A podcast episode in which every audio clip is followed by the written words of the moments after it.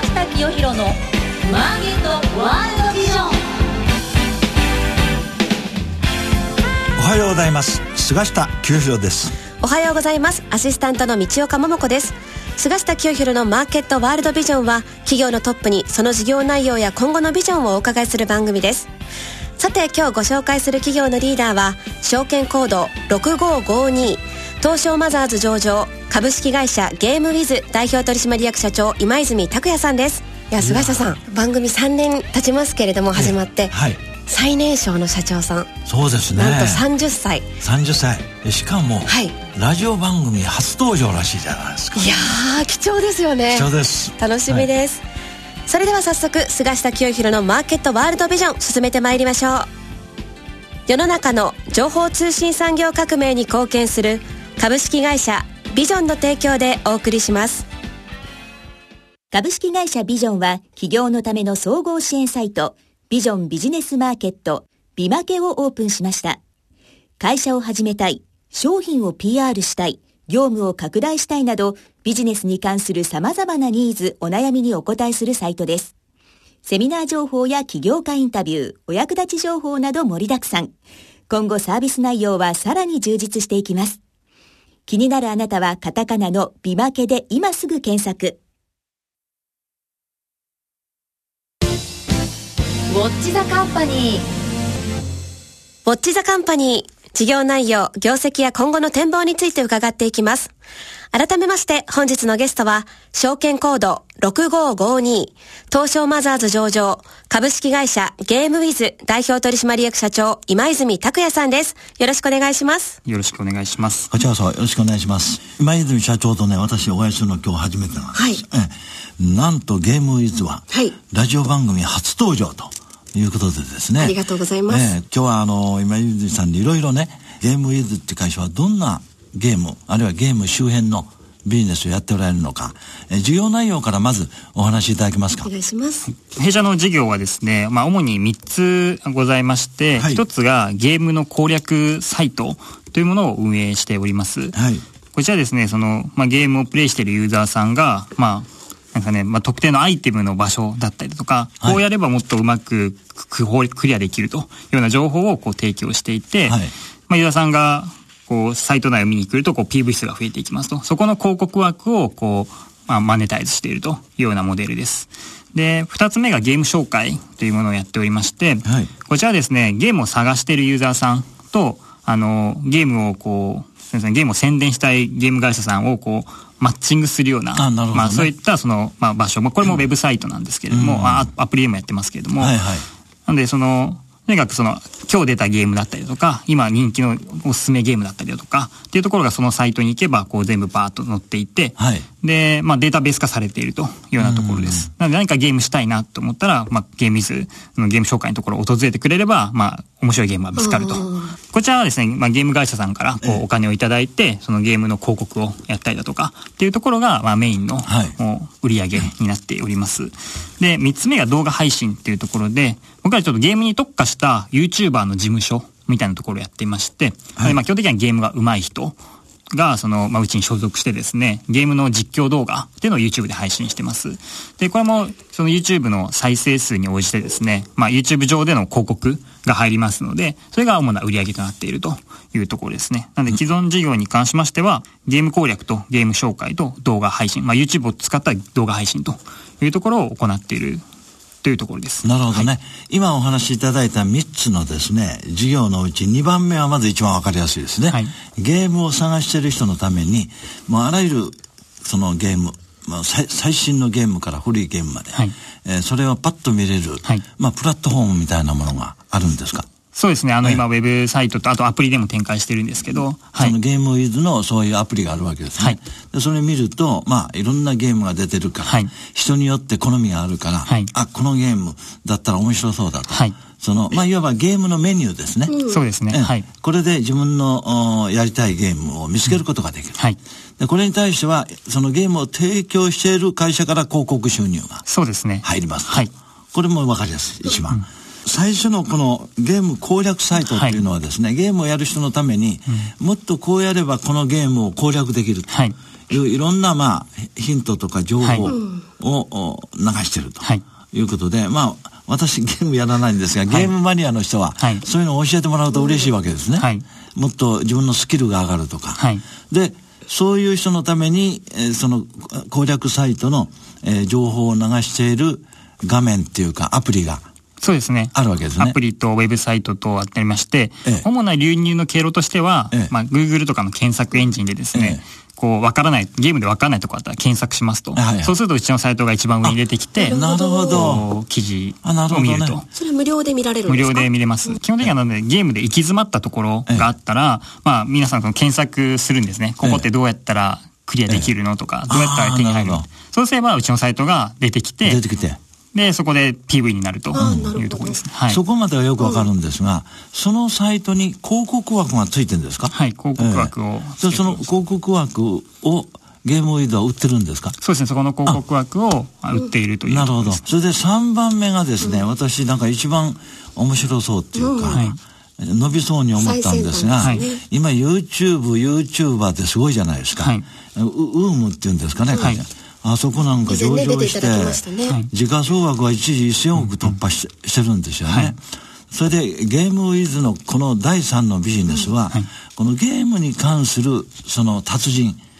プロフェッショナルの人を、登場させて、ゲームに関するいろんなアドバイスとか情報を流してるわけですね。と、アドバイスの動画もあるんですけど、ええ、ただ一番再生が多いのは、あの、楽しくゲームをプレイしている、雑談しながらプレイしているっていうような。その人たちの姿を映してるわけそうですね。ゲーム実況って。ゲーム実況ですね。すごい人気あるんですよ。そうですか。ゲーム実況。何人ぐらい登録されてるんですか？登録、所属しているあれですかね。その今、その、社内から育てている、その YouTuber と、ええ、あと、事務所みたいに、本当すでに YouTube を個人でやられてる人に、こう、所属してもらってっていうところと、二つ分かれてるんですよね。なるほどね。まあ、だから、できるだけそういう人、多く登場してもらってるって感じですね。そうですね。うん。日々増えてますか？この。ここの契約数はすごくどんどん増えていってますね。そうですはいで、今、このおっしゃった3つの事業のうち、うん、御社の売上利益の主力はどれなんですか？と、現状ゲーム攻略のところの売り上げが一番大きいと最初の。はい。広告料ってことですか、はい。どれぐらいの方がそのメディアに訪れるんですか、まあ、月によって前後するところではあるんですけど大体その MAU っていう呼ばれるところでと、まあ、3500万から4000万人ぐらい。すごい数ですね。ただもちろんあの重複だったりとかもあるかもしれないですけどあくまでその Google アナリティクス上の数値というところでありますけど、はい、で今の今泉さんのお考えとしてはこの3つの事業をそれぞれ大体同じように伸ばしていこうという戦略ですか？今後注力していきたいところがこのゲーム紹介のところを注力していきたいと、はい、考えております。はいはいゲーム紹介のところに関しては、今一番僕らの事業料金の中で一番成長しているところで、ではい、ちょうどこう1年前と比較していくと47.6%今、成長している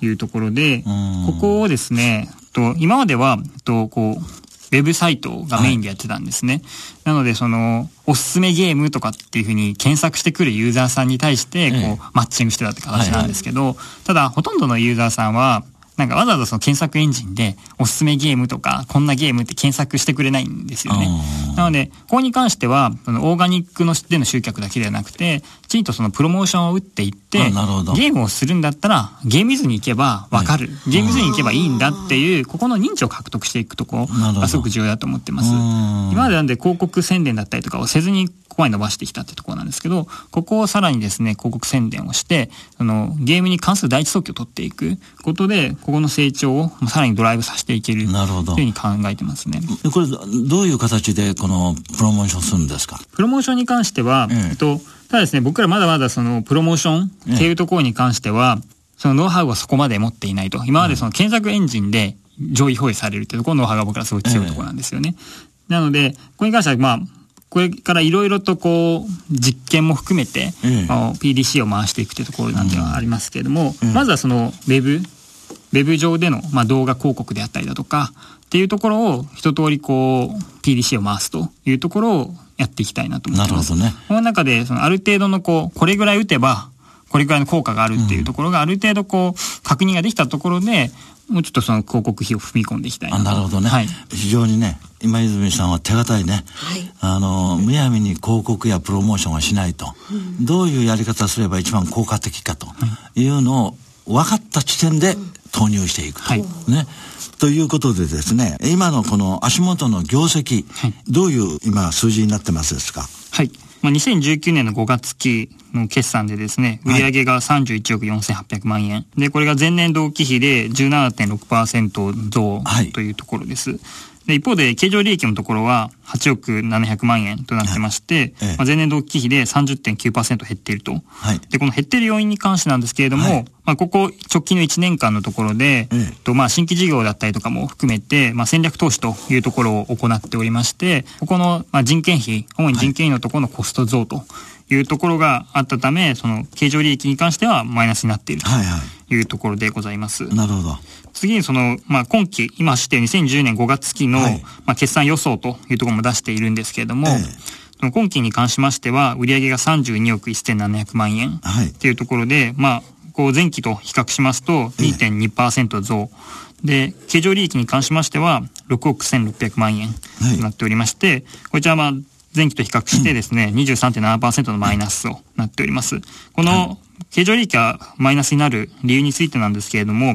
まあ、先ほど申し上げたこの戦略投資というところで採用を強化してきたんですね。で、ここがですね、今度ここで採用した人件費ってところは今度通期でかかってくるというところがございまして、そこの人件費の増加分がまあ、通期寄与するため減費となっていると。で、あと売上高が今回ちょっと伸びてないというところがあるんですけれども、はい、これに関しては、今その主力事業というか、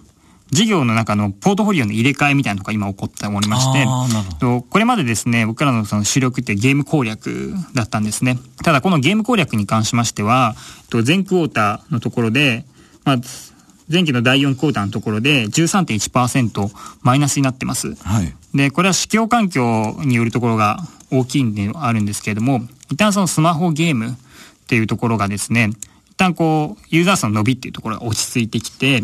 で、これまでその RPG 系のゲームがこう主力だったんですけれども、そこからですね、対戦型のゲームにトレンドが変わってきているというところがございます。で、もちろんゲームやってる人口自体は減っていないんですけれども、ただそのゲーム攻略のニーズというところで言うと、僕ら今まで PV 数をマネタイズしているっていうモデルだったので、ええ、RPG の場合はゲームをするたびに、こう、攻略サイト見ながらゲームするんですよ。だ対戦型のゲームって攻略サイト見てる余裕がないんですね。うん、すぐこう、アクション取らないといけないから、調べながらやるんではなくて、まあ事前に見てからやったりとかするんですけど。ゲームに入ったら見てる、そうです、ね、余裕がないんですね。なんで見てる回数っていうところにおいては、こうトレンドにおける変化っていうところがあります。うん、そのためちょっと PV 数っていうところがですね、その前期のところで減少、減少傾向にあったと。で、一旦この PV の落ち込みっていうところはもうそこを打っているっていうふうには判断してはいるんですけれども、ただこのゲーム攻略というところが、まあ減っているというところがございます。うん、で、こちらに関しては、ただですね、その、これからのじゃあ指標だときに PVS が全てではないなというふうに考えていて、今までこう、e スポーツだったりとかっていうところもどんどん注目されてきている中で、対戦系のゲームが流行ることっていうのは、e スポーツっていうところで観点で考えるとすごくプラスなことだと思うんですよ、ね。なるほどね。ただ、その PV 数というところだとちょっと変わってくるというところで、ただ、e スポーツになってくると、もっとその深い情報をユーザーさん求めるようになってくるので、これまでってそのゲーム攻略情報で課金することは結構難しかったんですよ。っていうのは、RPG の場合って答えが同じになってしまうんですね。うん、なんで他にも攻略サイトがあります中で、同じ答えがあると。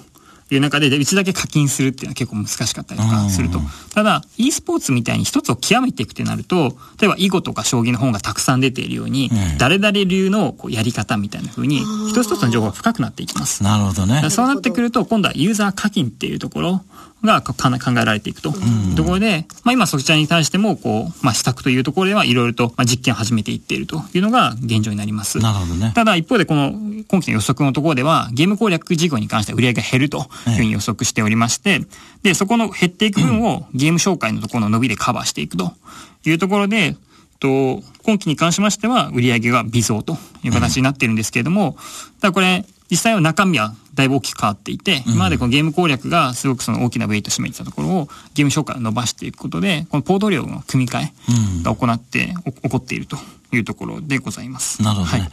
で、この売上が特にマイナスになっている先行投資っていうのはですね、はい、先ほどおっしゃったように人材投資ですよね。そうです。どんな人材を多数採用したんですか？そうですね。それで言うと、まずそのエンジニアの数というところが、まあ、増えているというところとですね、これまでほとんどライター職がうちの会社の、まあ、構成人員の中でほとんどだったんですけど、ええ、ライター職以外にも、なんですかね、こう、バックオフィスのところを強化していってたりだとか、え、あと、投資だったりとかも今スタートアップに投資をしたりだとか、はいはい、あと、海外のゲーム関連企業に投資したりだとかしてます。そういうところで投資を行っていく人員であったりだとか、あと新規事業で e スポーツチームの運営だったりとかもスタートしてますので、ええ、そこに代わる人員であったりだとか、あとブロックチェーンゲームの開発というところも今行っておりまして、え、そこらに関する人員だったりとかっていうところで、この既存事業とは別にですね、この新規の領域を攻めていくところと、そこを攻めていくために、その管理部門の強化であったりとかエンジニアの強化なるほど、ね、っていうところで人件費が増えていると。まあ、そういう意味ではゲームウィズって会社はですね、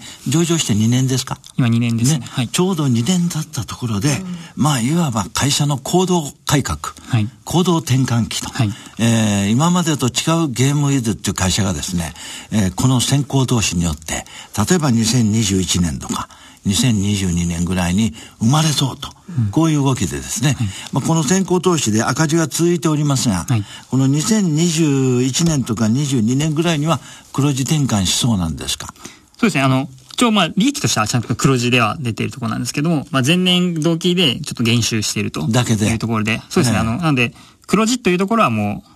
う安定して出せていますし、これからも出せていけるかなと思っているんですけど、ただこの多分皆さんこの営業利益の伸びというところを一番気にされると思うので、そういうところに関しましては、今ちょうどその業態のをですね、マーケットにこう合わせて変化させていっているというところなので、ちょっと今期はちょっと踏ん張らなきゃいけない年というところにはなるんですけれども、この e スポーツに適用したゲーム攻略のところのコンテンツとか、きちんと作れればゲーム攻略に関しても再度こう伸ばしていけますし、あとゲーム紹介のところに関してはまだまだ伸びしろがすごくあるところ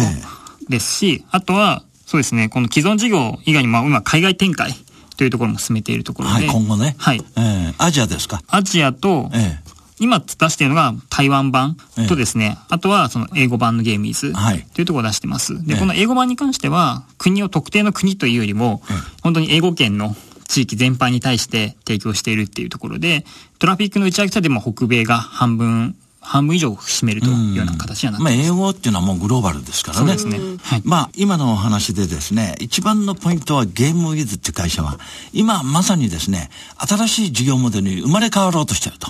いうところでですね、えー、後半最後のところで、はい、えー、では、その、新しいゲームウィズって会社はどこを目指すのかというのを最後にお聞きしたいと思います。続いてはこちらのコーナーです。マイビジョンここからは企業のトップが考えるこれからのビジョンや人生のターニングポイントなどについて伺っていきます。ゲームの世界っていうのは他のビジネスと違って、すごい進化が早いじゃないですか。はい、えー、まあこういう中でですね、3年先のゲームウィズ、うん、5年先のゲームウィズ、はい、あるいは10年先のゲームウィズを考えた場合ですね、はい、どんな会社になっているか、はい、どんな会社を目指しているかというのを最後にお話しいただけますでしょうか。はい我々のゲームイズのミッションがですね、ゲームをより楽しめる世界を作るというところでして、で、今ビジョンとしては世界のゲームインフラになるというところを掲げて事業を行っています。はい、で、この、いや、ゲームをより楽しめる世界ってどんな世界なのかっていうところなんですけど、僕がその想像しているゲームがより楽しめる世界っていうのは、ゲームが普通に当たり前に仕事になっている世界と。うん、なので、ゲームを作ることじゃなくて、ゲームをプレイすることがもう仕事になっているし、はいはい、ゲームが上手い人っていうのが注目されてスターになっていると。いうような、そういうその、社会を作っていきたいなと思っていて、で、僕が今やっている事業って、ほとんどそれにつながってるんですね。うん、ゲーム攻略っていうところも、ゲームが上手い人が、この記事を書くことで価値を提供、世の中に対して価値を提供しているっていうところであったりだとか、あと e スポーツっていうのはゲームの中からこうスターを生み出していくっていうところで、なんで、サッカーとか野球と同じようにゲームっていうものが上手いことがかっこいい。かっこいいだったり尊敬されると。スターですよね。そうですね。っていうふうにまあしていくというところですし、あと、こうブロックチェーンゲームというところも僕は今取り組んでるんですけど、これ、これですね、そのゲームのアイテムをこう、ブロックチェーンで管理することによって、ゲームのアイテムに資産性を持たせようというところなんです。うん、で、これがその実現すると、例えばその、今までゲームを仕事にできる人って、プロゲーマーだったりとか、うん、まあ僕らみたいなゲームコレクサイトで働いてたゲーム仕事できてますけど、それって本当に一握りの人しかなれないと。うん、なんですけれども、ブロックチェーンゲームが実現すれば、すべての人がゲームを仕事にすることができるんですね。なるほどね。なので、コンビニで、あの、まあ、アルバイトするのと同じように、ゲームの中で、と8時間、こう、プレイをして、そこで手に入れたアイテムを、他の人に売って生活すると。そんなことができるんですか？そうです。なので、その、今は、その、なんですか、ゲーム内のアイテムが資産として、まあ考えられないというか、まあゲーム会社さんのデータベースにある、あくまで貸し付けされているものっていうものなんですけれども、これがブロックチェーンで管理されて資産というふうに持ってくると、まあ、そういった価値観がまあやってくると。そうすると、現実の経済とゲーム内の経済が繋がってくるんですよね。そうですね。すごいですね。なので、ゲームが上手い人っていうところが、やっぱり、じゃあ現実でも、やっぱそういうスターになゲームが上手い人は稼げるっていうことになってきますね。稼げるというような、そうですね。なんで、そういう世界っていうのが、その、なんですかね、まあ、ゲーマーの地位がどんどんどんどん上がっていって、その、まあ、ゲームをより楽しめる世界だなというふうに考えていて、僕はそこの、それを僕ら自身がやっぱ作っていきたいなと思ってるんですよね。なので今その僕ら展開している事業っていうのは、すべてそのゲームをより楽しめる世界を作っていくっていうところにつながっていって、で、これからのところで言うと、本当に VR だったりとか、クラウドのゲームだったりとか、ブロックチェーンだったりとか、そういうこの技術も、まあ、どんどんどんどん進化していっていて、なんで本当にリアルなこの世界と、このゲームの世界っていうところの境って僕どんどんどんどんなくなっていくんじゃないかなと思っています。なので野球とかサッカーも、まあ言ってしまえば体を使うゲームじゃないですか。はい、と同じようにそのデジタルのゲームっていうところも、どんどんどんどんこの現実社会にこう馴染んでいくと思うし、そこの、まあそれを作っていく、それはそのゲームインフラに僕はなっていたいなということを考えて、ね、今おっしゃった通りのようにね、うん、もうすでに世の中動いてますよね、はい、今後はこのゲームウィズは e スポーツのようなああいうものにさらに力を入れていくと、はい、先ほどおっしゃったブロックチェーンのね、うん、このゲームゲームっていうのが出てくるとですね広がりが全然ね、はい、違いますから、はい、ええ、もう限りないですね、うん、可能性がゲームウィズっていう会社にあるんじゃないか。えー、ますますご活躍していただいてですね、えー、事業規模を10倍、20倍に今後増やしていただきたいと思います。今日は本当にお忙しい中ありがとうございました。ありがとうございました。本日のゲストは、証券コード6552、東証マザーズ上場、株式会社ゲームウィズ代表取締役社長、今泉拓也さんでした。ありがとうございました。東証一部上場、証券コード9416、ビジョンは、二刀流で成長を続けています。一つは業界シェアトップクラスを誇る海外用 Wi-Fi ルーターレンタルサービスグローバル Wi-Fi。訪日外国人向け忍者 Wi-Fi も好評です。もう一つは情報通信サービス。スタートアップから成長フェーズに合わせた規模やニーズに応じ、企業向け通信 IT インフラサービスを提供します。株式会社ビジョンは世の中の情報通信産業革命に貢献します。